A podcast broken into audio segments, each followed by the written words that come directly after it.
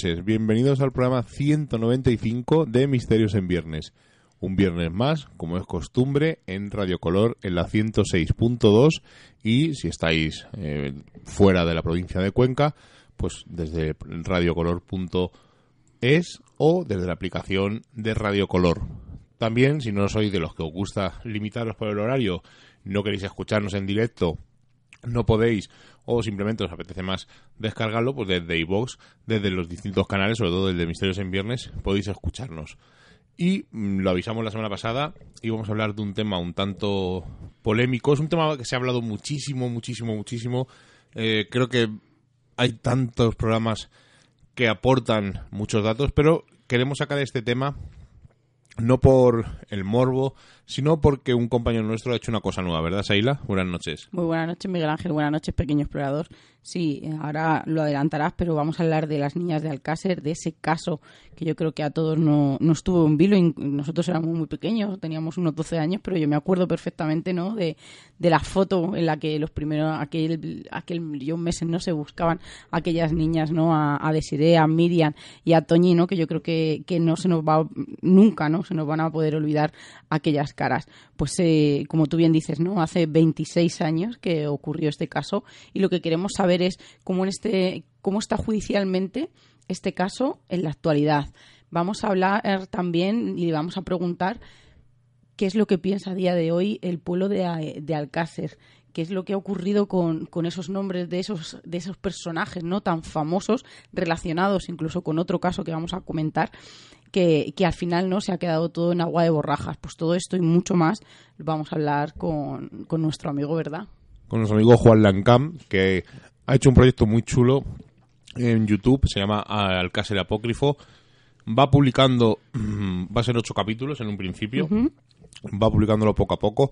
Ahora comentaremos con él un poco para el que lo quiera escuchar. Dejaremos el enlace en, en el link en la descripción del programa de iVox. Pero antes de empezar a, hablar con él, mientras que nuestro técnico Rubén Linares va llamando, nuestro pequeño explorador, del que luego comentaremos los comentarios de iVox del programa de la semana pasada, va llamando a Juan y nos lo va preparando, vamos a repasar muy rápidamente lo que ocurrió este crimen de Alcácer y por qué se relaciona con ese caso del Bar España pues hay que decir que yo creo que es uno de los crímenes ¿no? que más ha, impactado a la sociedad. Incluso también vamos a hablar, que para mí es un paso también muy importante. yo creo que en este momento también empezó a circular la palabra telebasura, ¿no? A raíz de todo, de todo este caso. Pues hay que hablar de estas tres niñas, de Miriam, de Desiree y de Toñi, que iba a ser, iba a haber una cuarta y, por otras razones, ¿no? De causas de salud no hubo, se llamaba Esther, pues aquel día eh, tenían una fiesta del colegio que iban a celebrar en una discoteca de la población y estaba muy al ladito de Picasen porque ellas vivían, como hemos dicho, en Alcácer y esas niñas nunca regresaron. ¿Qué ocurrió? Pues a día de hoy todavía no se sabe. Al principio se barajó la teoría de que se podía haber escapado, ¿no? Que era una chiquillada, que quizá por llegar tarde, ¿no? Y que los padres las quisieran castigar, pues al final se les había ido un poco de las manos, pero lamentablemente no fue así, porque tras dos meses y medio de una búsqueda incesante ¿no? de, de, aquellas niñas, imaginaros, ¿no? no solamente el revuelo social, que es lo que vivimos todos y pudimos compartir y empatizar, pues hay que entender ¿no? cómo se sintieron aquellas familias. Pues hay que decir que dos meses y medio después sus cuerpos fueron descubiertos por un par de apicultores que iban a, en un tipo de, de, de casa no semi-abandonada, que iban a ver cómo estaban sus, sus abejas en un camino que ya nos va a describir Juan en el que es casi imposible ir si uno no lo conoce y no se hace a cuatro por cuatro como lo hicieron o como estos apicultores que ya conocían el terreno y evidentemente encontraron los cuerpos de estas niñas. Hay que decir que vamos a evitar, como tú bien has dicho, no, no queremos hacer morbo, sino un tipo de homenaje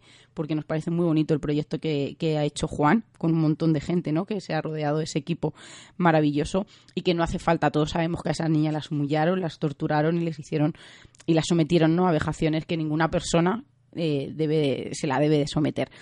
Pero sí que es verdad que a partir de ahí se, se empezó a abrir un camino ¿no? de, de dudas porque no sabían muy bien qué hacía allí, que les hicieron estas niñas y sobre todo el que empezaron a aparecer nombres, que por eso lo vamos a asemejar y porque hay que decir que en el primer episodio en ese capítulo piloto ¿no? de, Juan, eh, hay gente que quizá ya eh, esperaba ver ¿no? Eh, la cronología, sobre todo, del caso Alcácer. Y, pero yo creo que ha, que ha, sido muy inteligente porque nos ha abierto ese camino en el que, como todos sabemos, el Bar España es ese caso de pederastia en el que estaba involucrado una casa ¿no? en la que tenían niños, en el que supuestamente, vamos a poner entre comillas, se les llevaba ¿no? a, a unos pisos y a unos hoteles en el que se también no se le realizaba esas vejaciones y esas humillaciones en el que muchos políticos de algo de alto cargo incluso jueces estaban implicados pues hay que decir que hay que hacer una semejanza en el que Juan siempre viendo su visión no y siempre su opinión en el que él eh, llega a semejar, como lo ha hecho mucha gente, ¿no? que el Bar España tenía que ver con el caso Alcácer, porque muchos de esos nombres de esa gente importante eh, se habían vinculado en los dos casos. Bueno, hemos dicho que aparecen en el cuerpo de esas tres niñas en un terreno un tanto extraño, pero ocurre una cosa que es un poco extraña, ¿no? Porque mm, se acusan a dos ladrones de poca monta, luego se lo comentaré a Juan, porque es una de las preguntas que quiero hacerle. Pero eh, parece, ¿no?, es un poco, un poco extraño, ¿no? Aparece un, volante de la seguridad social roto, se encuentra cerca, o se encuentra donde los cadáveres de las niñas, y eh, esta pista conduce a la Guardia Civil a la familia, de, a la familia inglés en el pueblo de Catarroja, en un pueblo bastante cercano. El documento pertenece a uno de los hijos, que se llama Enrique, y su hermano Antonio parece ser que haya utilizado esta identidad eh, para acudir a la seguridad social, pues decide escapar. Fue detenido Miguel Ricard, que le apodaban el rubio, y acusó a su amigo Antonio, a su compañero, de ser el supuesto instigador y el más el protagonista, el mayor asesino, eh, el más activo dentro de este cruel asesinato. Enrique, el otro hermano, el hermano de, de Antonio, eh, no, no, sabía nada de qué estaba ocurriendo y como había sido detenido incluso acusado, pero al final eh, ven que no tiene nada que ver y es puesto en libertad. Con Anglés, con Antonio Inglés, empieza a ocurrir una cosa un poco extraña, ¿no? Porque este hombre eh, desaparece de la faz de la Tierra y aparece en, muchos sitios. Hay gente que dice que aparece en una peluquería y se tiñe el pelo para que no lo conozcan. Otro que aparece vestido con un mono mecánico y una gorra de béisbol y roba una furgoneta. Eh, además dicen que dice a la voz de alto, arriba las manos, que soy Antonio Anglés, porque se hizo muy famoso y fue una especie de leyenda urbana y aparecía en muchísimos sitios. Eh, incluso le, vieron echando gasolina en una gasolinera y manifestando que él era Antonio Anglés. Dicen que, bueno, dicen, pasó la noche en un chalet en el que se olvidó fotos, se olvidó pañuelos manchados de sangre eh, y deja como una especie de itinerario hacia la capital portuguesa, dejando toda clase de pistas. Esto es un poco extraño. Una curiosidad, eh, mi tía tenía un bar en el barrio del Pilar mm. hace muchos años y dice, ella, bueno, además lo dice, lo confirma al 100%, que una noche estando ella allí, eh, pues, cerraba sobre las 12, pues estaba ella con uno de los hijos cerrando, entra eh, un chico, le pide un vaso de agua y se va. Y ella quiere reconocer que era Antonio Anglés. Estuvo buscado por muchísimo... Bueno, es que eh, salían pistas cada dos por tres. Incluso que bueno, por la Interpol, ¿eh? Sí, además, lo voy a comentar ahora. Bueno, el nombre de su búsqueda se llama la Operación Deseada, en recuerdo de una de las víctimas, y se desarrolla por varios continentes. Parece que llegó a Irlanda, pero esto se afirma en un principio, pero luego tampoco hay pruebas suficientes para demostrar que llegó. E incluso dicen que estuvo en América, que estuvo en Sudamérica, bueno, en un montón de sitios. Figura su nombre en el código rojo de la Interpol, como tú has dicho, Seila, ah. como uno de los asesinos a capturar a modo prioritario, o sea que es uno de los más buscados. Todo apunta a que esto es un montaje para desviar la atención a este fugitivo, puesto que Anglés parece ser que nunca llegó a salir de Valencia porque una bala disparada con la pistola que mató a las niñas le tapó la boca para siempre parece ser que una mano negra eh, intentó tapar a Anglés y lanzó este bulo, este trayecto en el que parece que hizo una falsa huida y estuvo recorriendo medio mundo. Ricard ha dicho, siempre ha dicho que Anglés está muerto. Desde luego, de Antonio no quedan ni los huesos, dijo textualmente, en una carta que escribió con fecha de 2 de mayo de 1999. Incluso el diario ya extinto, el diario Ya, eh, sacó una portada donde se veía a Antonio Anglés en Argentina tomando un refresco en una terraza y ponía en grandes titulares, fui yo, no son capaces de encontrarme. Pero, eh, incluso, eh, antes del pero, incluso, se encontraron una huella que dejó en un vaso y correspondía con la huella de Antonio Anglés. Se demostró que era un engaño, era un modelo argentino que se parecía mucho físicamente y la huella había sido obtenida del fichero de la Interpol y habían pegado el cambiazo para que todo el mundo creyera que seguía vivo. De Antonio Anglés no se ha vuelto a saber nunca más nada.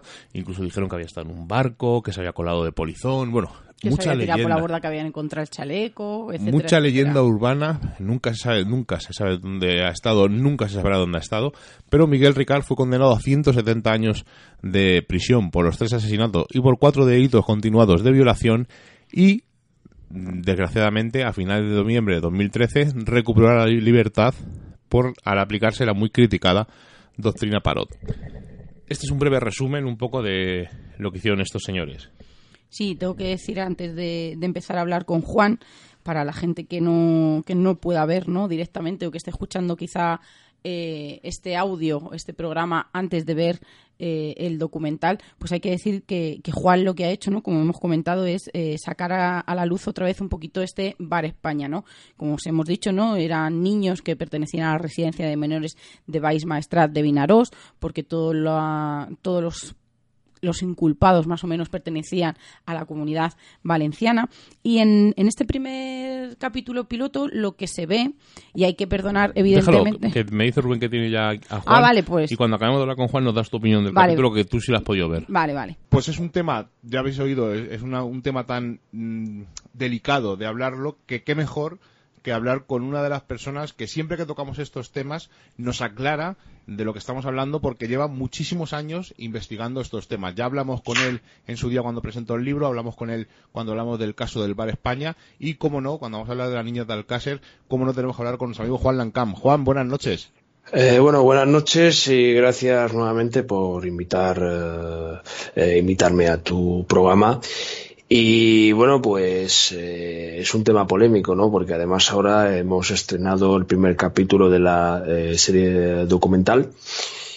Y bueno, pues estamos en un momento importante porque hemos abierto eh, un debate sobre el tema de esos nombres, ¿no? Que aparecen ahí, que bueno, no los vamos a citar, que lo dice el que lo dice, y puntualizar que es el capítulo piloto, que lo que está por llegar va a ser impresionante, y sobre todo porque hay gente que ya ha visualizado algunos contenidos, eh, sobre todo, y esa gente no habla porque no quiere alterar el transcurso.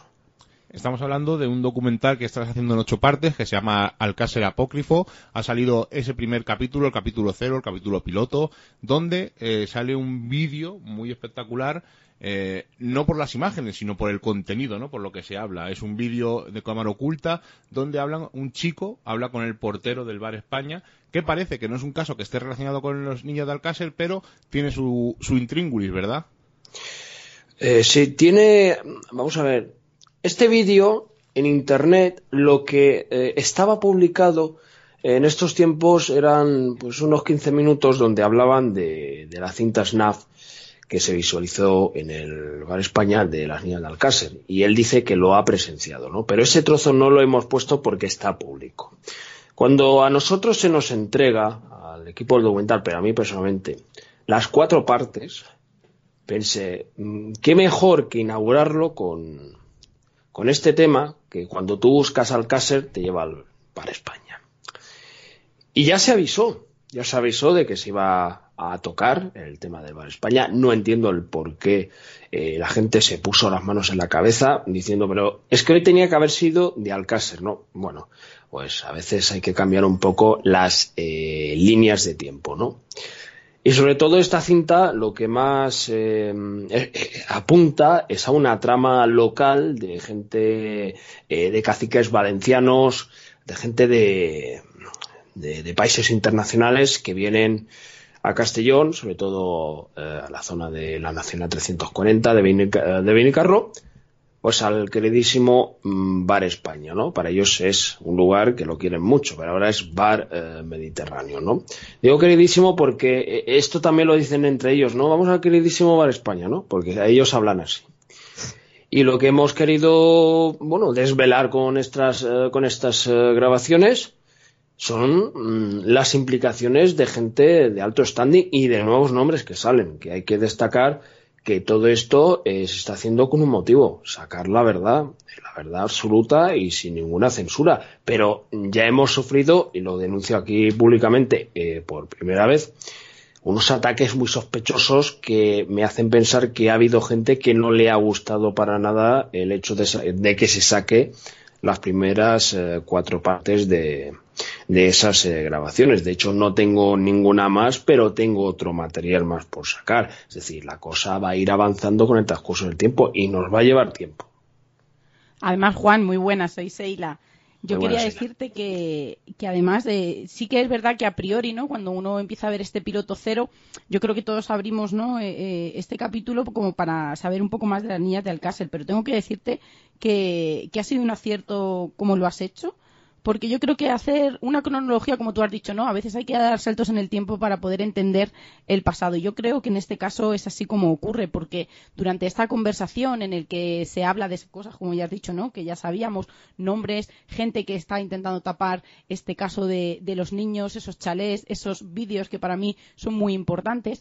Hay una cosa que, que, a lo mejor es cosa mía, ¿no? Que, que yo a lo mejor quise deducir que estaban hablando, pero cuando hablan de las niñas, yo no solamente pienso que se estén refiriendo a las niñas que, iban a ese bar o que iban a esos chalets. Yo creo que también muchas de las veces cuando, cuando este portero, ¿no? cuando ese señor habla de las niñas, lo habla en un tono de que yo quiero, vamos, quiero pensar que ya estaba hablando ¿no? y que se refería a otros casos, a otras niñas, que puede ser esa relación con, con las niñas de, de Alcácer, que yo creo que, que, como bien dicen, ¿no? es un tema tabú, sigue siendo un tema tabú y creo que lo va a ser y que, y que hay muchas puertas todavía por abrir, pero a mí me dio esa sensación, ¿no? De que no solamente estaba hablando de, de las niñas y de las víctimas del caso Bar España, sino que ya se estaba yendo eh, y estaba tratando a, en otros casos, ¿no? Que hubiera podido ocurrir algo similar, como los vídeos que sabemos que ya nos contarás de, las niñas de Alcácer. ¿Qué, ¿Cuál es tu opinión sobre esto?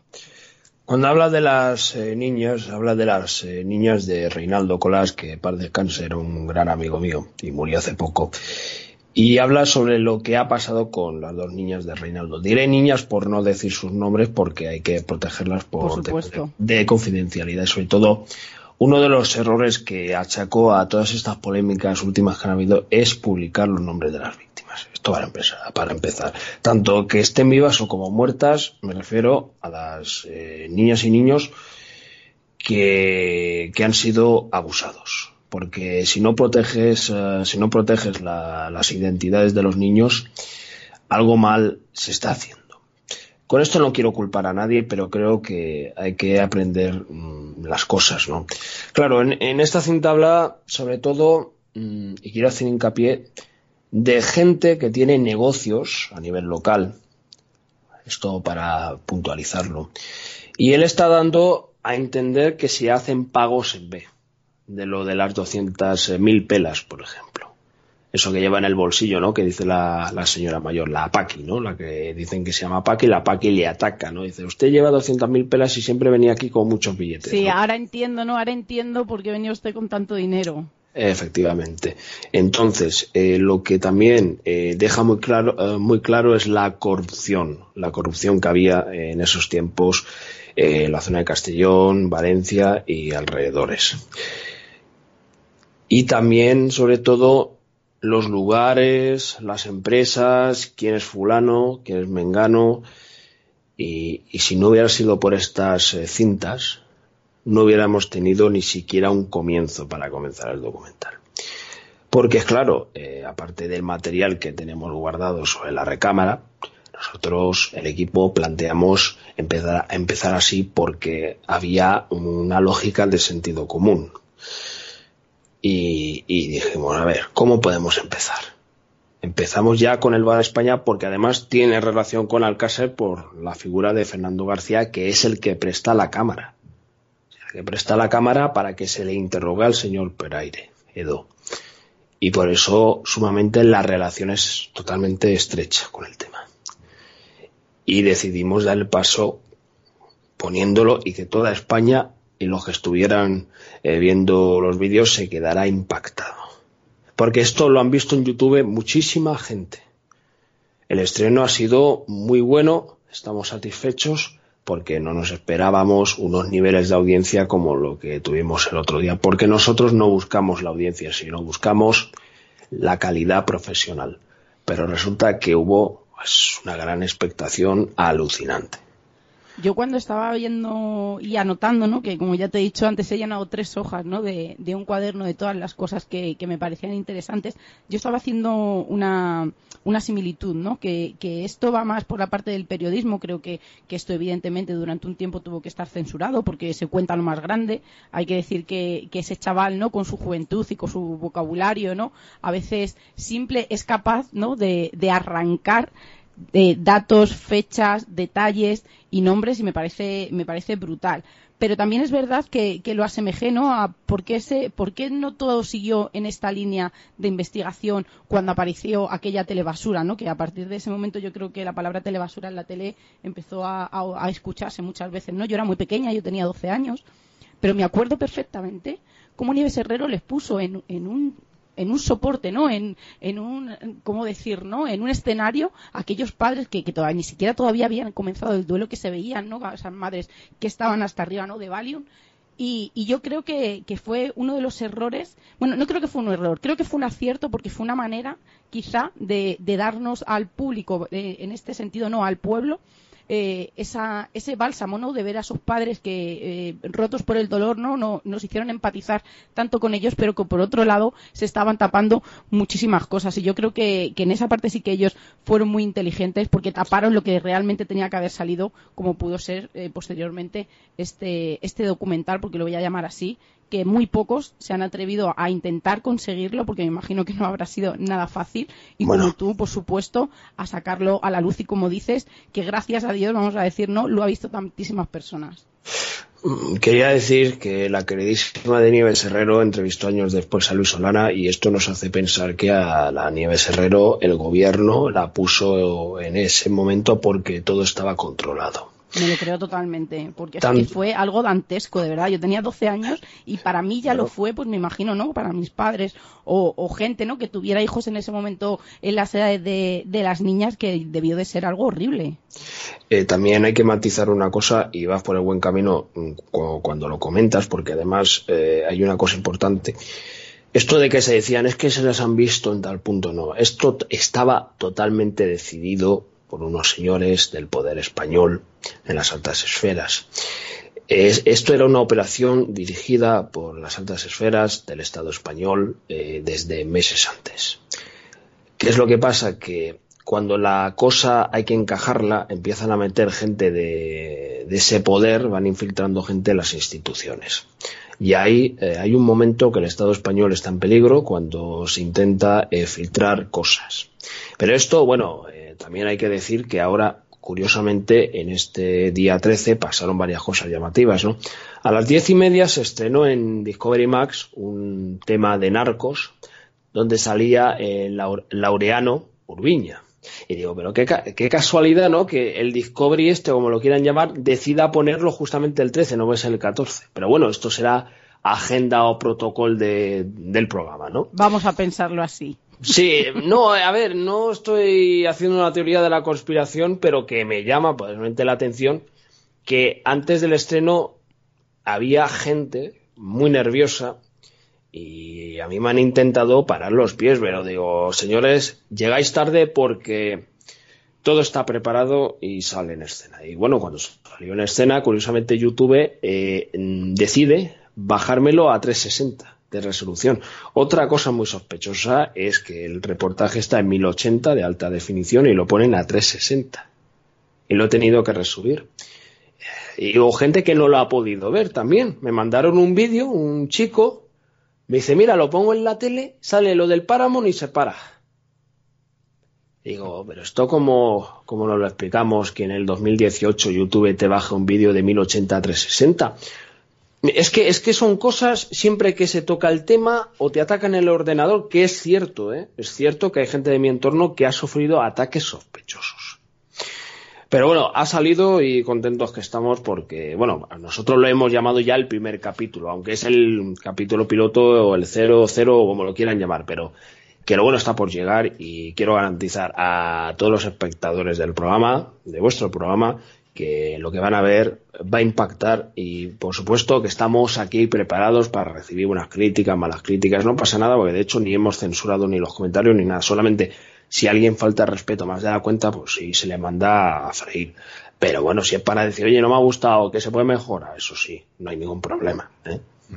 Eso siempre es, señal de que lo que haces lo haces con cariño, con calidad y que tienes ganas de ir mejorando. Te quiero hacer una pregunta, eh, ya vamos a entrar un poco en el tema del Caser, porque los medios lo vendieron un poco como una casualidad, ¿no? Las niñas querían ir a una discoteca, estaban haciendo autostop y para un coche donde viajan Antonio Anglés y Miguel Ricard, que recordemos eh, son dos junkies, son dos delincuentes de poca monta y hacen uno de los crímenes más brutales que se ha conocido en la historia. ¿Es posible que estos dos, vamos a decir, mindundis, porque no eran nada, eran dos criminales de poca monta, pudieran hacer algo así? ¿Tú crees que una persona podría hacer eso en un ataque de que se les fuera de las manos, que intentaran violarla, se les fuera de las manos? ¿O realmente crees que hay algo más detrás? Que esto fue una cortina de humo. Hombre, eh, vamos a ver, es que. Eh, eh, vamos a ver, es que es muy buena pregunta, sobre todo para comenzar a desmontar lo de estos dos sujetos, porque lo de estos dos sujetos es de libro. Es de libro, es decir, Ricard, que era un ex legionario. El otro, un atracador de bancos. El tema de, del Bancaja o, el atraco que hubo, creo, al Bancaja, creo que fue de Catarroja. Pero bueno, se puede cotejar el dato y lo vais a ver si está correcto o no. Pero vamos a ver. Ellos dos no lo hicieron. Para empezar, porque el tema del ADN, Ricard se prestó al análisis del ADN y el resultado fue pues que no, que no tenía ninguna vinculación su ADN con los 7 y 12 vellos públicos. Por lo tanto, él no es, no es el violador, ¿vale? No viola, ni tortura, ni nada. Porque si hemos leído las autopsias, tanto de las eh, primeras autopsias como de las eh, segundas, de las segundas autopsias, podemos mm, fijarnos que hay una cruz de Caravaca, que está incrustada en la cuarta vértebra lumbar de uno de los eh, cadáveres. Podemos también fijarnos que falta algunas manos, piezas dentarias. Eh, hay incluso detalles muy asombrantes de unas eh, ciertas torturas que se asemejan a los de la Inquisición. Y la figura que nos, nos han vendido de estos dos no tiene nada que ver. Estamos hablando de gente que lo ha hecho con anterioridad. Y si nos fijamos bien, ellos no saben ni siquiera cómo llevar tres cuerpos a la romana, porque además para ir a la romana, que he estado cerca de, este lugar, con un coche de Opel Corsa no llegas. Tiene que ser con un 4x4 que sepas bien esquivar los barrancos. Pero a las niñas, como podéis ver, eh, y lo podéis observar, dicen que hicieron un, camino, que la suben a pie de fosa, es mentira porque si no hubiera habido gotas de sangre. Cuando fueron a inspeccionar la caseta no había sangre, no había nada. Los cuerpos lo que pasa es que eh, son eh, transportadas desde eh, la otra punta de España hasta la romana. ¿Vale? Es decir, son llevadas con coche, toda la historia, es decir, un coche de un sitio de España y luego, y luego ya son entregadas a un helicóptero de un punto de, de Valencia donde son llevadas a, la romana. Y por eso no hay rastro de sangre. Y la figura de Ricard Anglés, aquí lo que pasa es que el, Anglés era un confidente de la Guardia Civil que conocía gente del clan de la Moraleja y conocía eh, a gente de, del narcotráfico de la comunidad valenciana. Y el Ricard, pues era pues, el tonto útil, lo que se le llama en el CSIR el tonto útil, que vieron perfectamente que cuadraba, tenía antecedentes penales, venía de una familia donde había mucha depresión y todo eso cuenta, no hay ninguna prueba contra ellos dos. Y de hecho, si hubieran sido ellos, con tres niñas, una se hubiera escapado. Porque mirar el tipo de coche que dicen que usaron.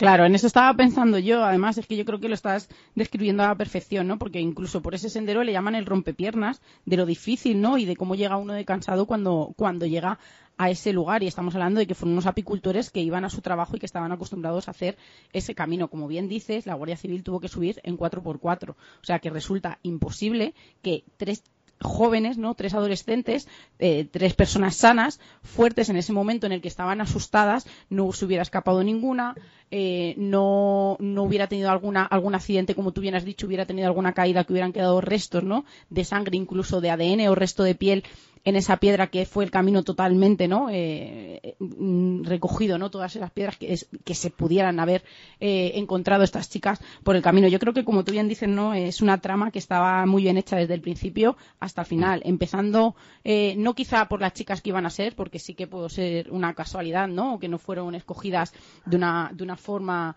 muy no muy muy al azar pero sí que es verdad que en el modus operandi como tú bien has dicho no que muchas veces pensamos que, esas películas que vemos de terror en las que los millonarios pagan por hacer atrocidades no existe y sí que existe pues y a partir de todo eso no eh, yo creo que estaban enterradas allí a propósito un sitio que tarde o temprano eh, podía haber sido descubierto y, más, ¿no? Dejando, como todos sabemos, ¿no? Esa manita por fuera que fue lo que vieron algunos, algunos apicultores y que, por supuesto, ya tenían esos dos cabezas de turco muy bien elegidos y que les dio mucho tiempo, ¿no? Que desde un noviembre hasta un enero les dio mucho tiempo para planear, para tapar, ¿no? Para, y para, y sobre todo, ¿no? Para quemar todas esas pruebas que, que hubieran quedado por ahí sueltas. Es que lo que pasa es que las tres niñas ya estaban seleccionadas para el plan. El tema es que todo se ejecuta eh, en un transcurso preparado por gente de arriba.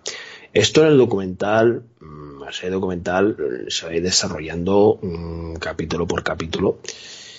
Y además eh, es que ya se había hecho con anterioridad los intentos de hacer un pacto de Estado. Con anterioridad, es decir, han dejado víctimas en el camino y son muchísimas víctimas.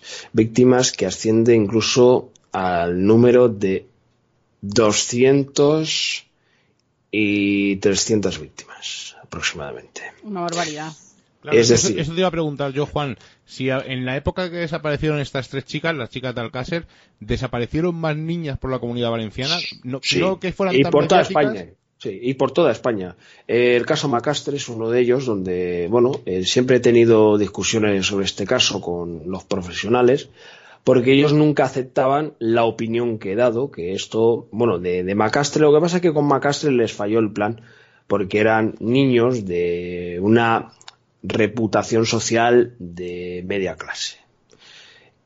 Pero en Alcácer lo que buscaban era ese perfil de padre empresario, eh, dos perfiles de familias de, buena vida, por decirlo así, de pueblo, ¿no? Que tienen su, su linaje, lo típico, ¿no? Eh, gente que tiene, pues, una vida eh, buena socialmente y lo que hicieron es destrozar a tres familias, pero por dentro a nivel psicológico.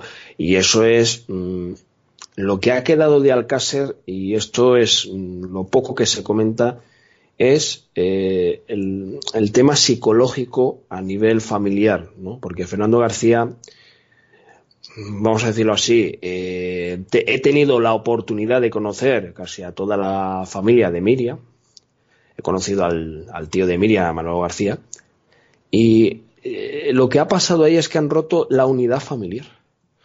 claro la unidad familiar y eso es lo más doloroso. Porque cuando fui a verlo, a Beniparel, a Beniparel, donde tiene el tema de, los colchones, porque son seis hermanos, son seis hermanos y, luego ellos, pues después de todo, cada uno ha, hecho su vida, ¿no? Pero a Fernando García después, en el 98, por ahí si mal no recuerdo, pues se le muere la mujer. Y la mujer solo tenía 45 años, eh, creo recordar, Matilde Iborra, que era la madre de Miriam, ¿no? Y cuando vi a Manolo, pues estaba viendo a Fernando García, curiosamente, porque no vi a Fernando, pero en Manolo veía ese, ese espíritu, ¿no? Eh, de luchar, de luchador.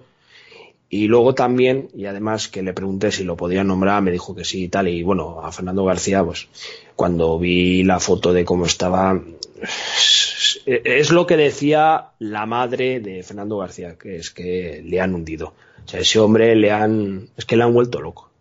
Le han vuelto loco y, este señor del Corcuera que le dijo que se va a irse a su casa, y ahora ese señor no tiene vergüenza, porque el señor José Luis Corcuera sabe mucho sobre el tema y, y además, si saliera alguna información que otra de las cosas que hacía en su vida privada, creo que más de uno mm, acabaría pegándole un tiro. Pero no soy yo quien lo tengo que decir. Es decir, no, tiene, no, no, es que el señor Corcuera es un señor que sabe mucho, sabe mucho el señor Corcuera. Pero bueno, hay quien dice que es mejor dejarlo ahí y que siga hablando, ¿sabes? esta mañana me, he acordado de ti porque estaba viendo un, capítulo de, la serie Caso Abierto que me gusta mucho, ¿no? Y en el que había un caso, ¿no? De, un hombre, no, bueno, había un caso de pederastia en dentro del capítulo. Y me ha ah. parecido muy curioso lo que has dicho, ¿no? Porque, porque lo que hacían con la gente más los adolescentes, ¿no? Como en este caso podían ser las chicas, pues la única manera que tenían de acallarlas es con regalos, etcétera, como sabes que ha funcionado durante toda la vida.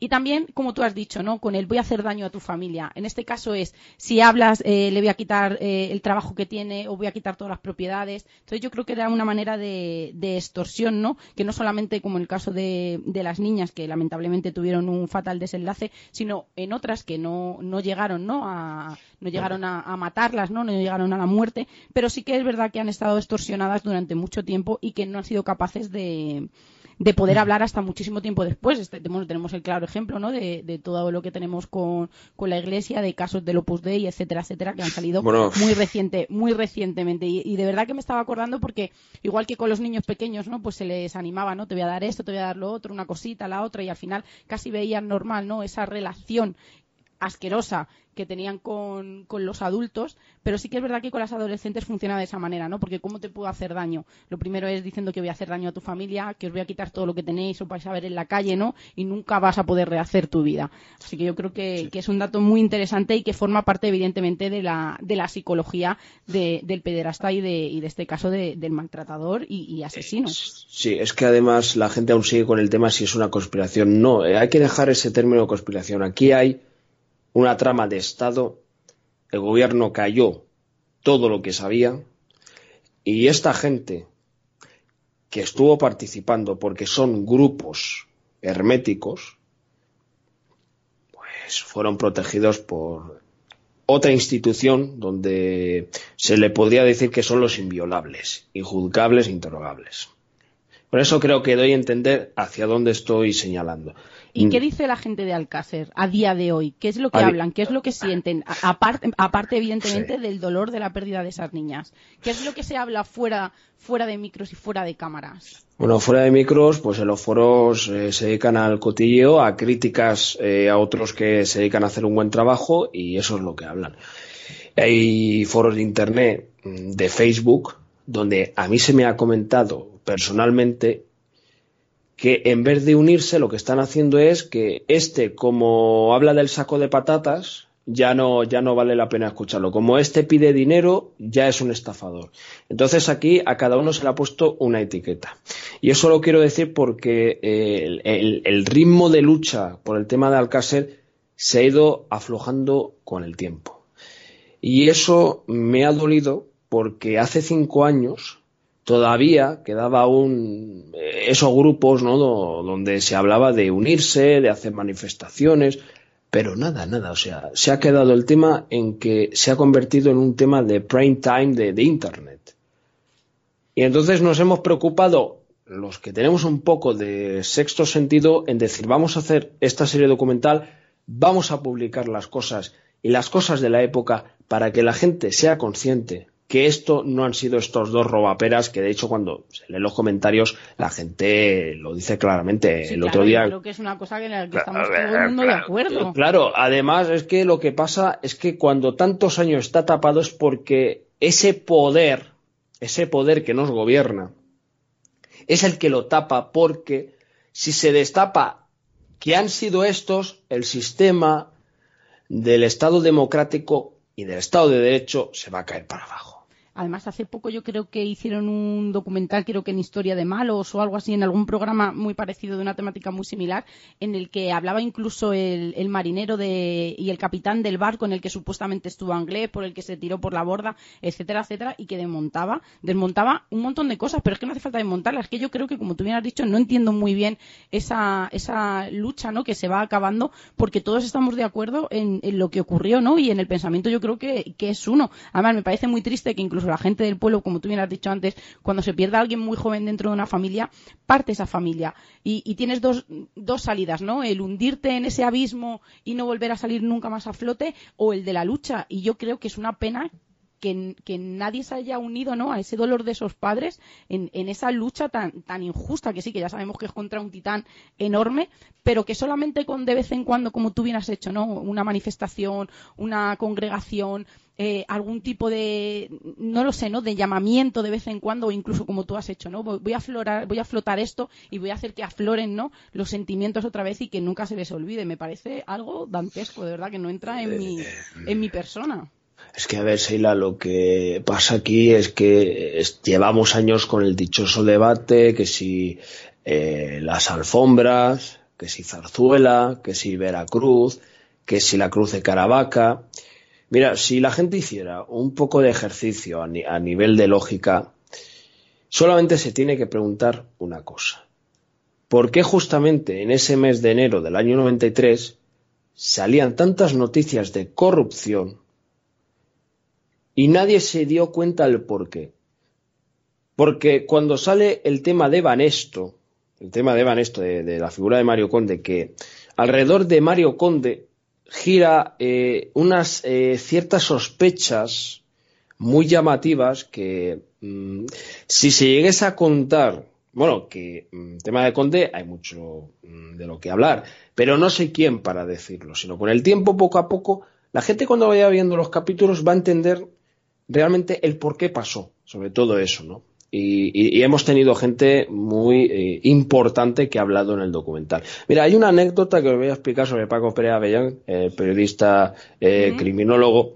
Bueno, lo contacté y me dio, bueno, me, le gustó eh, el proyecto y me dio un visto bueno para que saliera. Lo que pasa que cuando se fue concretando las otras llamadas mm, no se presentó, es decir, no sé si algo en sí eh, le, le, le, le, impactó o le espantó, no lo sé. Pero la cosa es que se apartó de, la escena. Luego también el señor Luis Frontela, el forense, que ha hecho un trabajo impresionante, pero a la hora de pedirle un favor, mm, él te pregunta a ti que si tienes pruebas, ¿no? vamos a ver, las pruebas están. Que le pregunten al Ministerio del Interior ¿Qué pasó en esa reunión del año noventa y tantos cuando se les entrega una cinta? Prácticamente con que digan si hubo reunión, hubo cinta entregada, volvemos a tener el caso reabierto. Y eso de que está prescrito lo dudo porque si no, no se hablaría tanto como se está hablando, porque la vanguardia sacó un artículo el otro día que es que es eh, vergonzoso. Luego también se está haciendo una película llamada Las Niñas que es eh, lamentable, el morbo, o sea, el morbo que hay. Y nosotros hemos, decidido que el morbo no entra aquí, ni va a entrar ni las fotos, ni nada. O sea, aquí lo que entra es material interesante, entra fotos de la época, de la gente que, vamos a ponerlo así, tiene una cierta implicación directamente como indirectamente, y se da a entender un poco qué es lo que se organizó con el tema. Entonces, eh, para que la gente le quede claro, el tiempo dirá si ha valido la pena o no. Pero de momento lo que me ha parecido un poco injusto es ya el juicio que se le está haciendo. Creo que el juicio de valores se le tendrá que hacer cuando se haya terminado el trabajo. De momento, que hayan críticas, a lo posible, pues da para más eh, las mejoras, pero vamos a ir mejorando poco a poco y la verdad por delante. Has dicho una cosa eh, sobre una cinta, has comentado sobre fotos eh, te voy a hacer una pregunta porque yo creo que casi nadie, o sea, casi nadie habla de esto y ha recorrido la red un montón de veces. dicen que hay una cinta, un vídeo snaf, o sea, una película donde se ve cómo asesinan a estas chicas y hay unas fotografías en donde se ve como que la, eh, dicen que son el cuerpo de estas chicas. Son, mm, desde luego desde aquí de Misiones no recomendamos verlas porque son muy fuertes. Que dice que son el, cuando recuperan los cuerpos de estas chicas y las autopsias. ¿Existió esta cinta snaf y estas fotos son auténticas? Las cintas existen. Existen. ¿Cómo, le gusta grabar, Juan, eh? como en el caso de España? ¿Cómo le gusta eh, dejar constancia de, aquello que han hecho? Eh? Vamos a ver, voy a desvelar una cosa. En el expediente de Dick True que tengo, de la red belga, la gendarmería incautó cintas pornográficas y de hecho eh, en, mi, en mi poder obra ciertas imágenes que están documentadas por la gendarmería. Eso lo tengo yo. Y que me han dejado visualizar cintas de aberraciones, cierta gente, que no voy a decir quién es, donde se ven cosas muy feas también. Ya informé, y ahora, ahora vamos con el tema de la, sobre el tema de las cintas de Alcácer, pero quiero volver a esto de las cintas porque esto es esto es a nivel mundial, es un tráfico mundial. Las cintas es lo que les mantiene a algunos en el poder y, algunos para callarse les manda una cinta. Vale, eh, con el tema de Bélgica se grabaron muchas cintas, mucha pornografía, mucha historia de torturas a niños de 4 o 5 años creo que es las aberraciones más fuertes que un ser humano puede ver. Y, esto, con esto quiero decir que han ocultado la información. Yo no estoy ocultando nada, lo que pasa que aquí se puede generar una alarma social. Y eso mm, todavía no es el momento. A la Guardia Civil ya le informé anónimamente, y le envié una carta y le pasé los enlaces donde había una red de pederastas de gente de Rusia donde estaban prostituyendo a niñas de 6, de 6 y 7 años en la de web no me han contestado y alguien me dijo, no, es que se necesita un orden judicial. Digo, pero es que me parece lamentable. O sea, no se pueden cerrar páginas, pero cerramos páginas de, cosas importantes. Digo, no tiene sentido, ¿no? Y entonces, volviendo al tema de Alcácer, pues existen eh, ciertas partes del material gráfico, tanto vídeos como fotos, que son, digamos, eh, entregados por dos fuentes diferentes a Juan Ignacio Blanco. Y, de esto, y además hay algo importante, poco a poco en el documental irá saliendo declaraciones de gente que conoce la existencia la autoría de estas cintas, donde comentan, palabras contextuales, esas cintas están también en manos de gente eh, que vive fuera de España. Y es por ahí donde quiero ir calando el asunto. Que los pequeños bombazos irán saliendo con el tiempo. Ahora, ahora bien, estas cintas existen porque si no, no habría estos chantajes y muertes extrañas de gente que de repente dicen que aparece muerte y se ha suicidado con una carta. ¡Hala! Suicidio. O lo han suicidado, ¿eh? Además, yo creo que un ejemplo claro lo tenemos con el padre, vamos, con Fernando García, que cada vez que el hombre intenta reflotar alguna prueba, eh, eh, de, afirmar ¿no? la, existencia de, de esos vídeos, enseguida le ponen en pie encima, ¿no? Con, lo que más le puede doler, ¿no? Que es con el tema judicial, el tema de, impagos, etcétera, etcétera, que son absurdeces, en el que saben perfectamente que a él, ¿no? Pues le va, como hemos dicho antes, ¿no? Le va a meter un poquito más dentro de ese abismo, ¿no? Que, se ha creado en su familia, porque este hombre cada vez que intenta hablar de cintas, como que es lo último que ha hecho, o, de intentar mostrar papeles, al final se le termina, se le termina tapando y lo hacen judicialmente, que es por la vía que saben que le pueden hacer daño. Bueno, eh, Fernando García eh, lleva años fuera de, de, la opinión pública. Es decir, él vive su vida y, me alegra, y, una cosa que me alegra es la ha rehecho con, con alguien y vive con una mujer. Vive con una mujer y bueno, pues quiero destacar, perdón, pues que bueno, que cuando alguien rehace, perdón, rehace su vida, pues eso es lo más importante. Por supuesto, que no quiere decir que haya pasado página porque no la va a pasar en su vida, pero evidentemente es, eh, oye, que soy persona, ¿no? Y que tengo que seguir adelante y yo creo que, todo el mundo, ¿no? Se merece la oportunidad de, poder hacerlo y más sufriendo, ¿no? Eh, el palo que, estas familias eh, pues sufrieron, ¿no? Evidentemente el día, ¿no? Que el día se truncó su vida.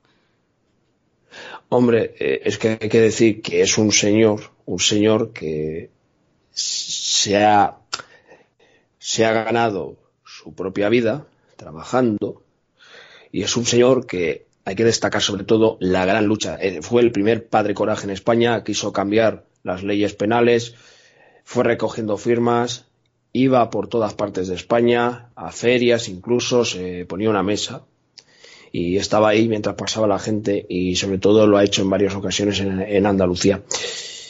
Claro, él ahora pues el, hecho de rehacer su vida y bueno, unos detalles, no sé quién para agregarlo, pero él tiene una vida privada donde está tranquilo y es lo, es lo que me alegra, ¿no? Y bueno, pues es lo más importante, ¿no? Aquí. Creo que sobre todo eh, este documental es un homenaje a muchas cosas, porque también se nombra a otras víctimas que han pasado por lo mismo. Y, sobre todo también queremos concienciar a la gente y, poder cambiar algo con esto. Poder cambiar algo. Además, quiero aclarar una cosa, es que el, el tema de los vídeos no están monetizados para nada, eh, porque se ha decidido así, no se está lucrando eh, para nada con este tema. Y, es una cosa que de verdad me va, me va a dejar un buen karma, ¿no? El hecho de no lucrarme con esto, eh, poder dormir tranquilo, que es lo que agradezco, porque el hecho de que alguien se esté lucrando con esto, pues creo que mm, tiene muy poca empatía, porque eh, cuando nosotros dijimos de hacer eh, el tema de las ventas, el dinero iba a ser para las multas. Casi el 80% para las multas. Lo que pasa que. Previendo, ¿no? ¿Verdad? Hombre, mm, ver al final se, se dijo que no, Manolo nos dijo que no, porque él ya, pues, vamos a ver, se las arregló para ir pagando poco a poco. Entonces, si lo han decidido así, ahí ya dije, bueno, es decisión vuestra, ¿no? Pero que vine, eh, yo vine con, con una oferta sobre la mesa y si se hubiera firmado los acuerdos, pues se tendría que haber hecho así, es decir, el 80%, el 80 para ellos y el 20% hubiera sido para el equipo. ¿Para qué? Pues para pagar gastos. Gastos, gastos y gastos. Has dicho una cosa, Juan, antes, eh, que desgraciadamente fueron tres chicas las que fallecieron, han fallecido más, han, asesinado a más personas. Podrían haber sido cuatro, porque era Esther se, puso mal a última hora y no fue. Pero, eh, bueno, hemos dicho también la familia, ¿no? Un gran damnificado, pero creo que nos olvidamos de un gran damnificado que le han nombrado muy brevemente y no quiero olvidarme de él, que es eh, Juan Ignacio Blanco. Hombre. sufrió lo insufrible. Eh, este hombre está. Mm, no pudimos verle en Valencia hace un año en, en un congreso que hizo Luis Pisu. por cuestión de horario nos tuvimos que ir.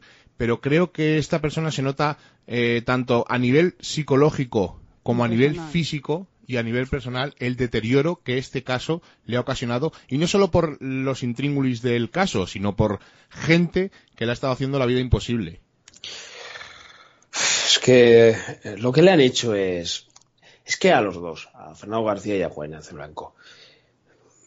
El Estado español, mm, yo aquí, desde aquí, le acuso de toda la responsabilidad eh, al respecto sobre la salud de los dos, porque han tenido mucho que ver porque mm, de estar también hace veintitantos años interviniendo en los programas a estar con una eh, metástasis impresionante, con cáncer de colon y un montón de cosas demás, pues te deja de piedra. Yo a Juan Ignacio Blanco pues, tuve la oportunidad de conocerlo cuando vino aquí a Granada y tuve una conversación con él que a mí nunca se me olvidará porque es un hombre, cuando tú hablas con él, pues estás hablando con un, con un sabio de la vida. Un hombre que entiende de filosofía y, un hombre que la gente pues podrá decir lo que quiera, pero fue el primero en hablar de estas élites, ¿no? Que, que entre, entre cosas oscuras se dedican a matar, a mutilar y torturar niños. Y eso es lo que creo que por decir eso a él le ha costado toda su carrera, toda su vida y todas las eh, consecuencias que está eh, pasando. Y lo voy a defender hasta el final, aunque no les guste a cierta gente oír lo que está viendo, pero mi deber como,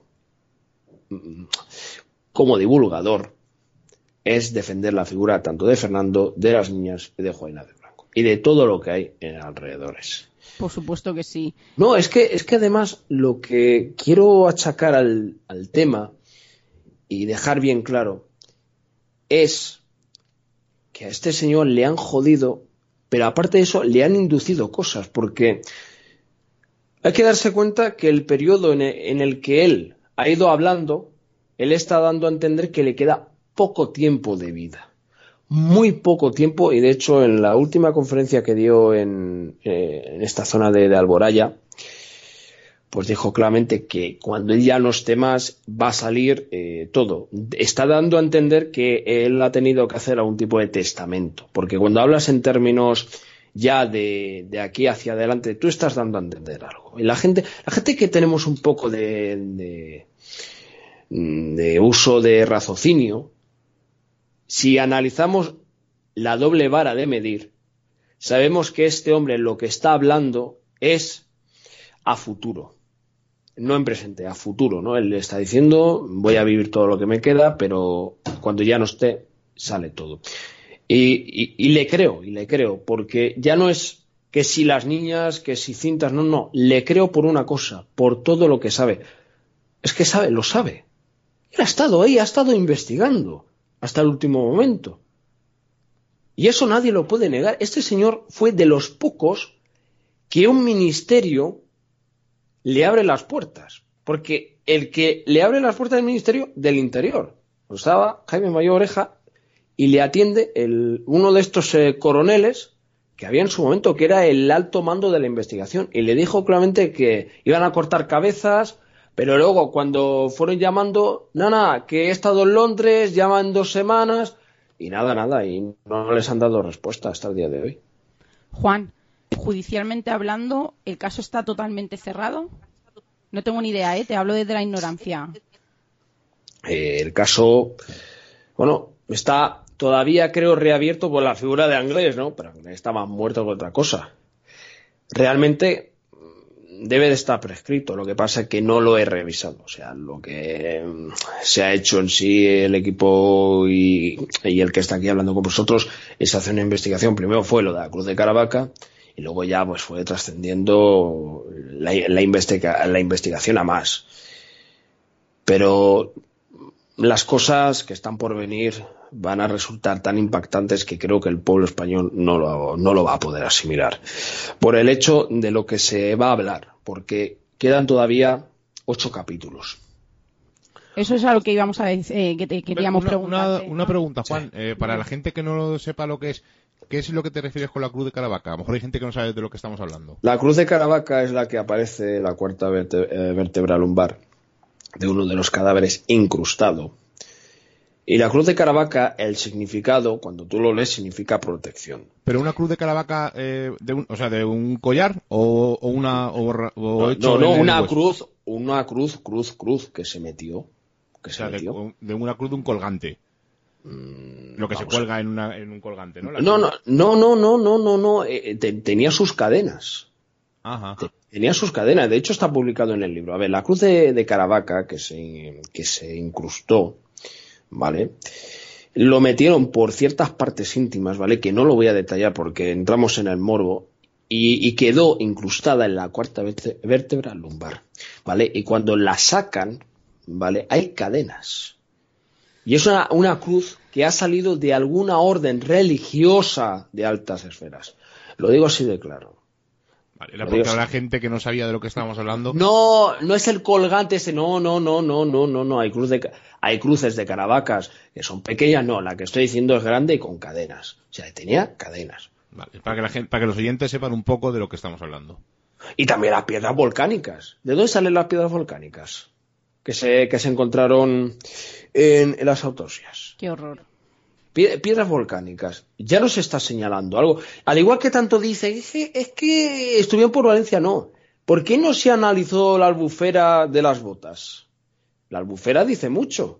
Si se hubiera analizado el, o sea, lo que es el terreno a través de, de lo que había en las botas, porque en las botas había tierra, perdón, rectifico, había tierra. Si, se hubiera analizado esa tierra, nos hubiera dicho qué tipo de albufera había habido.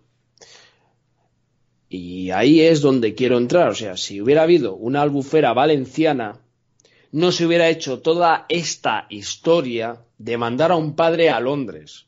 Porque las, las casualidades con el caso Alcácer son tan casuales que tú mismo te preguntas hasta qué punto tiene eh, la historia sentido. Todo estaba controlado, el CSID, la Patricia Murray, el, el Raymond Nakachan que le pone el viaje a Londres y de repente se va y toma, eh, los tres cuerpos aparecen en, en la romana, en la caseta de la romana. Me parece, me parece increíble. Todo esto se irá contando en, en, los, en los próximos capítulos de documental dinos un poco a los oyentes para que sepan mm, cuándo van a ir saliendo más o menos, tiene alguna periodicidad, eh, tienes eh, ya los tienes todos preparados, para que la gente sepa un poco dónde lo puede escuchar, en qué sitio se puede ver, el canal de YouTube, etcétera, etcétera. Vamos a ver, eh, se está ya en proyección con el segundo capítulo, se está preparando porque nosotros nos centramos en el primero. Ahora estamos con el segundo. vamos a intentar que dure un poco de menos, vamos a hacerlo de una manera más directa y más sofisticada y lo pueden ver en el canal de Juan de la Familia Lancam. Aclarar que hay dos vídeos que son el mismo que están eh, resubidos, que está el del directo y el de el de la alta definición en 1080 y para puntualizar que espero que bueno que con esto eh, la gente se haga un ejercicio a nivel de conciencia y se plantee eh, qué cojones está pasando en este país, porque en este país llegamos escuchando eh, durante estos años apariciones de cadáveres mm, de manera extraña, como también, por ejemplo, la famosa mano que ha aparecido hace poco en la estación de Valencia Nor. Muy sospechosa la mano un 13 de noviembre y el día 4 de noviembre en la zona del río Eresma de Segovia se encontró un cadáver también. Es curioso, es muy curioso en este mes. Estamos hablando de este mes. Y para mí, y, es una sospecha, estos grupitos aún siguen dejando mensajitos porque los mensajitos encriptados entre estos poderosos se siguen manteniendo. Porque que haya aparecido una puñetera mano que llevaba una semana por ahí y de repente, semana después, van a ver lo que es, es una mano, es una mano. Pero, pero esto, estos son los mismos mensajes que cuando aparece el famoso pie del caso Macastre, si mal no me equivoco, en la calle Alcácer. Nos dejas, con, nos dejas sin palabras. Sí, es que se publicó en la prensa el 13 de noviembre, estábamos emitiendo el spot, y nos dicen, se acaba de encontrar una mano en la estación de tren de Valencia Nor. Digo, pero si he estado, si he estado yo en persona en Valencia Nor, en la estación de tren, que la conozco y es grande en sí, en dimensiones. Y cuando leo las noticias que dicen, no, que van a ver si es de algún desaparecido. Pues bastante están tardando ya igual que lo del diente, que cuando fue el, Echevarría, ahí a la romana aparece un diente, ¿no? ¡Ay! Me he encontrado un diente. Me he encontrado un diente. O sea, un forense muy sospechoso que, que no quiere hablar de la verdad. Entonces, mientras tengamos forenses corruptos, mientras tengamos periodistas que están comprados por las grandes cadenas, sí, señores, tenemos lo que tenemos en este país, tenemos un presidente torpe, tenemos una corrupción, enorme. Tenemos a un Villarejo que amenaza con dar la matraca en Navidades. Veremos a ver qué matraca es la que nos tiene que soltar. Que como, como sea lo que estamos pensando muchos, no voy a decir que no me atrevo a decirlo, pero porque no lo tengo confirmado. Pero como sea eso que estamos pensando que va a soltar, porque esto implica al, al emérito, Mm, cuidado, eh, cuidado, porque al emérito ya lo están poniendo en aprietos. Y si no, mira las noticias. ¿Que es inviolable? Claro que sí. Pero cuidadín, eh, que aquí puede haber otra vez un mar de muertes y que se van matando entre ellos. Es que está claro. Esta gente tiene eso. El que habla, se lo cargan. Juan, ¿sabes lo que te digo? Que nos vamos a quedar con estos ocho capítulos que nos van a dejar, ¿no? Y vamos a encontrar esas preguntas que durante todos estos años nos hemos ido haciendo y yo estoy segura de ello, de que vais a ser capaces de, de contestárnosla. Que lo has hecho a modo de homenaje que me parece súper bonito, como todo lo que haces, tú lo has dicho, ¿no? No te lucras para nada con esto, al contrario, ¿no? Te da más disgustos que alegrías, pero que al final sí que te quedas satisfecho cuando te vas a la cama por recordar a estas víctimas, sobre todo, que yo creo que es lo más importante. Y como bien has dicho, ¿no? Que ojalá cambiemos algo, pero por lo menos si no cambiamos, que removamos, que yo creo que, de vez en cuando es necesario volver al pasado. Está muy bien esto de mirar hacia el futuro, pero a veces tenemos que mirar al pasado, no solo para no cometer los mismos errores, sino para recordar los, los que hicimos y que aún eh, persisten en nuestra sociedad, lamentablemente.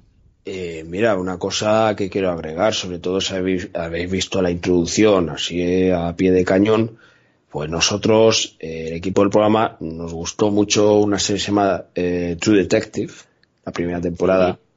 Y mira, si hubiéramos tenido un presupuesto fuerte, hubiéramos tenido un gran apoyo de la gente, va, toma un euro, toma un euro y tal, hubiéramos hecho una obra impresionante. Pero ¿y a mí qué más me da que la imagen sea de una calidad eh, no es por eso. o que tenga una introducción súper bonita? Si a mí lo que me interesa es el contenido. El continente está muy bien, pero lo que interesa es el contenido. Pero ya no, ya no lo digo por eso. Eh, hubiéramos ido a los lugares donde realmente estuvieron las niñas. Es ahí donde quiero llegar. Porque nosotros, el equipo, tenemos eh, en conocimiento los lugares donde aparecen realmente eh, nombres de participantes, son muchísimos eh, fechas y sobre todo fondos reservados que se han ido pagando eh, al respecto con el tema. Y también, bueno, agradeceros, ¿no? Agradeceros que eh, habéis dado este paso, lo habéis dado ya en múltiples ocasiones y esto mm, es jugársela.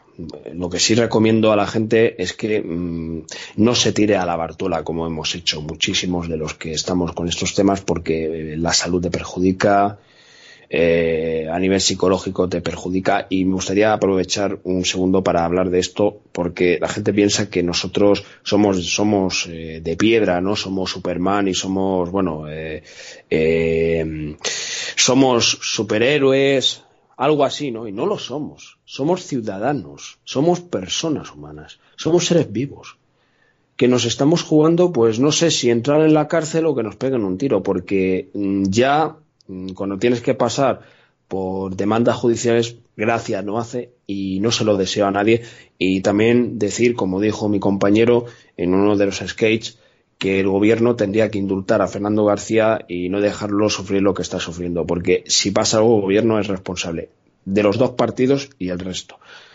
Y claro, a esta gente eh, le gusta eh, les gusta enfriarte a querellas les gusta freír esto en querellas y si quieren te llevan a la cárcel. Y es una lástima. O sea, este país tiene mucho. Y, y, no, y es así, es que la salud, es que como no te la cuides, pues tienes un cáncer. Pero no escucha, y te lo creo perfectamente porque yo eh, se lo he dicho a Miguel antes, ¿no? No me gusta hablar con Juan porque siempre hablo con él cosas que no me gustan. Entonces es, es eso, ¿no? Si, si a mí me cuesta el hacer un programa, ¿no? En el que tú realmente eres el que estás dando esa información, el que tienes esos datos, en el que, como bien has dicho, no hace falta dar detalles escabrosos que todos sabemos, pero que todos tenemos en la retina y que tenemos dentro de nosotros, pues me imagino, ¿no? La persona que se ha tirado años eh, investigando, eh, viendo cosas que no debe, escuchando, ¿no? Y, luchando con, esa injusticia, no me extraña que, que, afecte a la salud, ¿no? Porque si a uno se le hace un nudo de la garganta al hacer un simple programa, pues me imagino a alguien que, lo está viviendo de una manera mucho más personal. Sí, así es, lo, lo has resumido perfectamente. Bueno, Juan, esto no se va a quedar aquí, evidentemente. Volveremos a hablar contigo cuando saques un nuevo capítulo y haremos un programa igual de largo como este cuando acabes de sacar la serie documental para hacer un balance, para ver qué ha ocurrido, la reacción de la gente y si ocurre cualquier cosa, si tienes que darnos alguna nueva información, como siempre, Misterios en Viernes es tu casa, tienes los micros abiertos, ya sabes que aquí no hay ningún tipo de censura, como todo lo que haces tú. Bueno. Y darte inmensamente las gracias por este rato y por este eh, esclarecedor charla sobre las niñas de Alcácer, que no hemos dicho todo lo que tenemos que decir, porque evidentemente hay que ver primero el documental y ya haremos ese gran programa cuando terminemos de, cuando termines de emitir tú y tu equipo ese gran documental y desde nuestra parte, de nuestros micros, felicitarte a ti y a todos los compañeros. Sois muy valientes. Bueno, muchas gracias y, la, y bueno, también les doy las gracias a ellos porque bueno, hay una banda sonora hecha impresionante que es la que ha hecho Bernardo. Y claro, es un tema que te remueve la conciencia y sobre todo las horas que están echadas ahí, o noches y noches en vela. Y bueno, pues vamos a ver, vamos a ver qué es lo que viene de, mm, de siguiente etapa, ¿vale? ¿Qué es lo que viene de ahora hacia adelante? Y vamos a ver qué es lo que pasa. De momento, eh, los resultados están reflejados. Hay una gran mayoría que le ha gustado, otra mayoría que se esperaba Alcácer. Pero bueno, vamos con el tiempo y el tiempo dirá sí o no. Así de claro. Pues nos quedamos con esa incógnita. Juan, de verdad, un abrazo, perdón, un abrazo muy, muy, muy, muy fuerte. Gracias. Y de verdad que habéis sido muy valientes y ya saben, ¿no? Que, que Misterios en Viernes es de todos. También digo perdón porque antes he tenido un pequeño lapsus y tal. Bueno, es que las cosas que tiene de estar dando muchas entrevistas. Claro, no pasa nada. Eh, no, pasa pero, absolutamente nada. Pero que doy las gracias de verdad porque em, sois de los pocos programas que, que quiero hablar de esto. Es que me doy cuenta que hay tantos y algunos lo utilizan para hacer política, para hacer política. Y el otro día me encontré una intervención que no lo voy a mencionar porque aquí hay gente que se conoce entre ese entorno pero es que han hablado de un tema en concreto, toma política. Quitamos. Es que eso no está metido en el ajo. ¿Sabes por qué dicen eso? Pues como hay cierta historia de partidos políticos de ahora, tienen que proteger al, señor este de Marros, ¿no? Pero bueno, era un pequeño apunte. No, no, no. Por supuesto. Juan, te dejamos el, guante lanzado. Ya lo sabes que volveremos a hablar contigo en cuanto lancéis un nuevo capítulo. Y recibe un fuerte abrazo de Misterios en Viernes. Un abrazo, amigo. Muchas gracias. Bueno, pues eh, dejamos a nuestro amigo Juan, nos ha hecho un, ofrecimiento ahí para ver sus siguientes capítulos. Esperamos eh, que os guste la idea de lo que ha hecho este Alcácer apócrifo. Eh, y bueno, cuéntanos, Eila, porque tú has visto el primero, has dicho que ha sido muy criticado, tú has visto el primero, yo no he podido verlo al final, tú sí lo has visto, cuéntanos un poco qué es lo que hay, dura una hora y pico. Sí, y además eh, yo digo que al principio a mí también me ocurrió, además se lo digo a Juan, ¿no? Que a priori, pues eh, cuando uno comienza a verlo, ¿no? Pues va con esa visión, ¿no? De, y con esas expectativas de, de un poco, ¿no? De las niñas de Alcácer, pero yo creo que ha sido, lo ha hecho muy bien, ¿no? Ha sido muy inteligente por su parte porque hay que decir que es una cámara oculta. en el que se ve a uno de esos porteros que, estaba ¿no? durante esas orgías y aquellas fiestas que se hacía con aquellos niños y hay que decir que todo esto salía a la luz porque un papá de dos niños que, que subieron aquella noche que humillaron como hemos dicho no incluso violaron pues eh, estuvo recopilando documentación durante un montón de años y así fue posible y aparte no eh, le dio esa esperanza a gente a esos niños que ahora son adultos que también fueron vejados a, dar la voz, ¿no? De, alarma de que allí había ocurrido en ese tiempo, ¿no? Incluso con dibujos, cartas, etcétera, etcétera. Y hay muchísimo material que, que avala, ¿no? Que, que, esto existió realmente, ¿no? Que el caso Bar España existió. Pues hay que decir que, volviendo a lo de Juan, que lo que se ve es esa cámara oculta de ese portero en el que están en una casa normal, eh, creo que una de las cámaras incluso estaba en un paquete de tabaco, en el que se ve muy mal y la calidad es muy mala la imagen, incluso el audio, pero hay un chavalín que le está interrogando todo el rato, ¿no? Y a mí lo que me llama la atención que os he dicho a Juan es cómo el chaval le puede sacar lo más grande, ¿no? Entonces hay, hay que dar la oportunidad de verlo. ¿Pero quién es ese chico? Ese chico, no lo sé. No lo sé porque Juan tampoco, tampoco lo dice. Yo creo que es alguien que tenían un poco infiltrado, ¿no? Que era de, de confianza de, de, este portero, porque yo creo que, que por lo que da a entender es familiar en el que le va sacando poco a poco la información, porque hay que, hay que tener muy claro que es un hilo no fundamental entre un caso y otro, en el que en el caso de las niñas, como en el caso de Bar España, existen vídeos que, como hemos dicho, no eh, dicen no y avalan que lo que decían esos niños era verdad, porque en, en el caso de las niñas de Alcácer también siempre ha circulado ese rumor que, que, que se acerca a lo cierto, ¿no? De que también eh, hicieron una película SNAF, eh, las grabaron, etcétera, etcétera. Y esto ocurría también en el caso de España y además se le hace un interrogatorio de una manera totalmente sutil, en algunas ocasiones casi infantil, en el que él declara, afirma totalmente que esos casos han existido en el caso de España, que existen esos vídeos, que él ha tenido la oportunidad, incluso que se, se ha comercializado con ellos eh, a gente no de modo totalmente privado. Entonces eh, lo que dice no eh, que como he dicho yo no todo, todo eso que hemos visto en películas como Hostel etcétera etcétera existe y a uno se le pone los pelos de punta.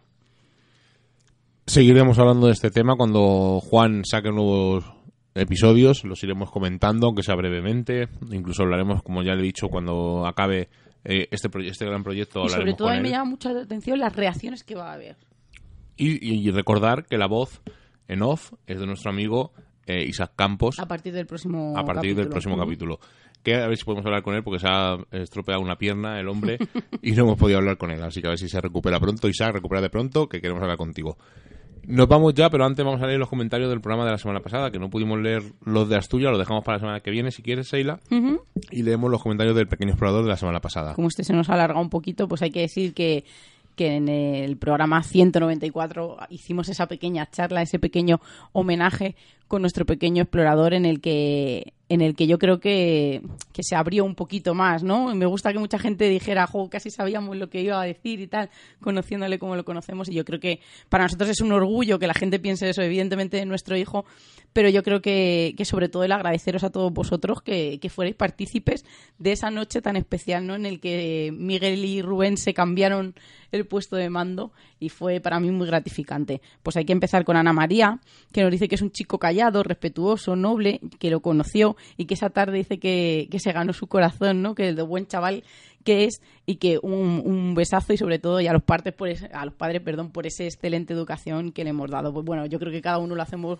como lo mejor que podemos no, y lo que sabemos intentamos mm, o sea, no, no, educarle, porque al fin de, o sea, sí educarle, pero no educarle severamente, sino que sea él. Y yo creo que muy pocas veces le hemos zurrado.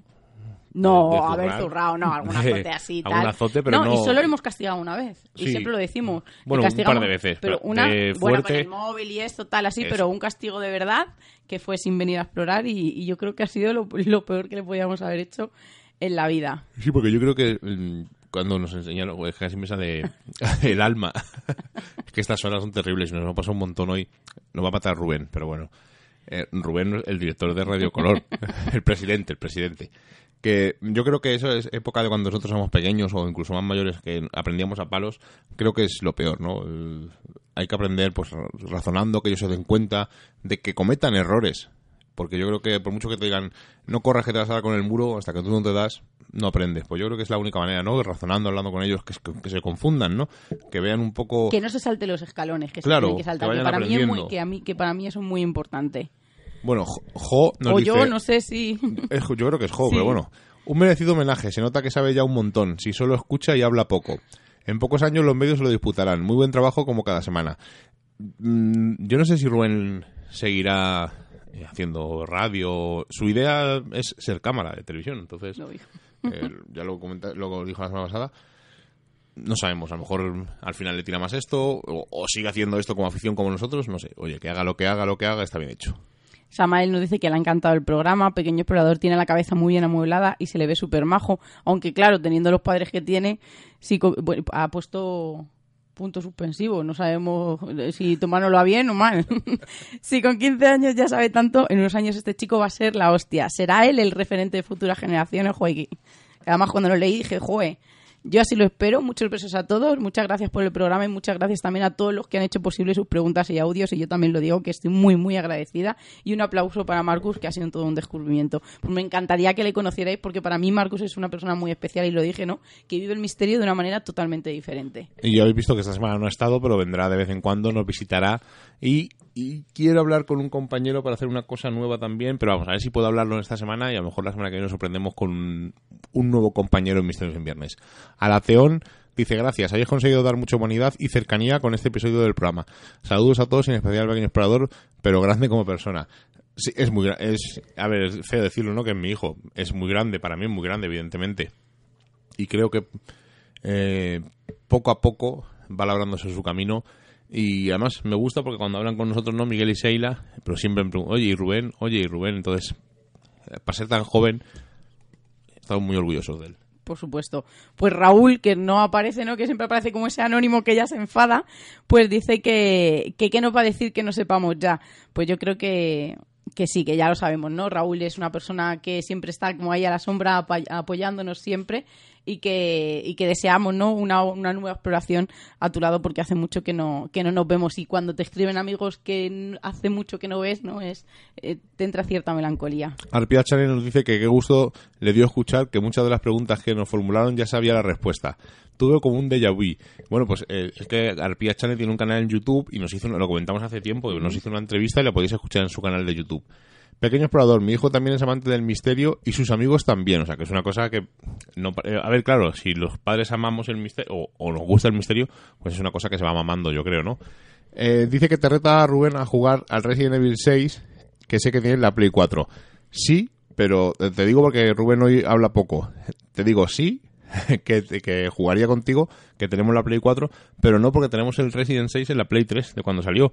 Entonces son juegos que los vamos guardando y no lo hemos comprado en la Play 4.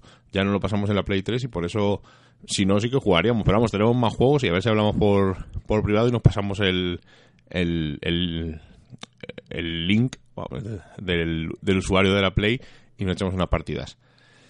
Dice que le pasa que habla con chavales de menos de 18 años y no tienen ni idea de quién es Madonna o qué pasó en el 11S. A nosotros nos pasa con gente de más de 40. Pero bueno. Pero bueno, me parece algo totalmente surrealista. Algunos solo ven lo que tienen delante de sus ojos y perdió la capacidad de leer más allá de los subtítulos de los juegos. Que le encantó el programa y conocerlos un poco más, más allá de los micrófonos. Soy geniales, ¿no? Muchísimas gracias a vosotros. Pero una cosa, yo de los videojuegos, siempre la gente ayuda a que los videojuegos. No. al contrario. Yo, una vez Rubén nos sorprendió, yo creo que lo hemos contado una vez, pero no, no sé, lo cuento muy rápido. Eh, estábamos- fuimos a ver la exposición de Leonardo da Vinci y él nos dijo que sabía quién era Leonardo da Vinci. Tendría cuatro o cinco años y le dije, vas a saber quién es Leonardo da Vinci, Rubén. Y dijo, sí, sí, sé lo que inventó. Digo, vas a saber lo que inventó. Y nos dijo que había inventado el ala delta, que había inventado una especie y de además tanque. que fuimos casi luego por él porque estaba súper emocionado. Y es verdad, y todo esto lo aprendió del Assassin. Porque jugando al Assassin's Creed salía uno de los personajes es Leonardo da Vinci y es el que crea ciertos... Pero es que eh, con menos edad él empezó a saber eh, un poco de inglés porque si no, no podía jugar a muchos juegos. Claro, él sabía el sí y el no enseguida porque si no, no sabía jugar. Claro. Pues eh, vamos a seguir. Staglieno nos dice que qué sorpresón, un chaval de 15 años con esa voz y actitud de adulto. Os felicito a los tres. Os lo dice un tío de 52 tacos, un abrazo de Barcelona. Pues ya sabéis que para nosotros es una, un, un grato comentario. Y que, y que sí, que pues lo mismo que tiene esa voz, no tiene esa actitud, como tú bien has dicho, ¿no? Y que, y que yo creo que como tiene ese equilibrio en, en sus pensamientos, en convicciones, en bases y en valores, yo creo que, que va a ser una gran persona, que para mí es lo que más me, me importa, ¿no? Me da igual que se dedique al misterio, que haga otra cosa, pero que lo que haga lo haga bien, ¿no? De corazón, que le guste y sobre todo que yo creo que lo más importante que sea una buena persona. Tolomit nos dice que qué suerte tiene Pequeño Explorador. Ojalá mis padres hubieran sido así enrollados y le hubieran gustado irse simplemente ir al campo de noche. Tengo un poco de envidia sana. Lo comentamos la semana pasada. Yo creo que mm, nuestra generación y la de nuestros padres hemos un salto generacional muy grande y nosotros y nuestros hijos es un salto muy pequeño. Entonces, pues, esta relación la puede tener cualquier padre con su hijo porque a fin de cuentas compartimos muchísimas aficiones. Miguel y Sheila, como padre que soy, veo que estáis haciendo un trabajo excepcional. Ojalá mi hija de tres añitos, cuando sea más mayor, le guste venir conmigo a visitar pueblos abandonados y que tenga dos dedos de frente como Rubén con tan solo 15 años.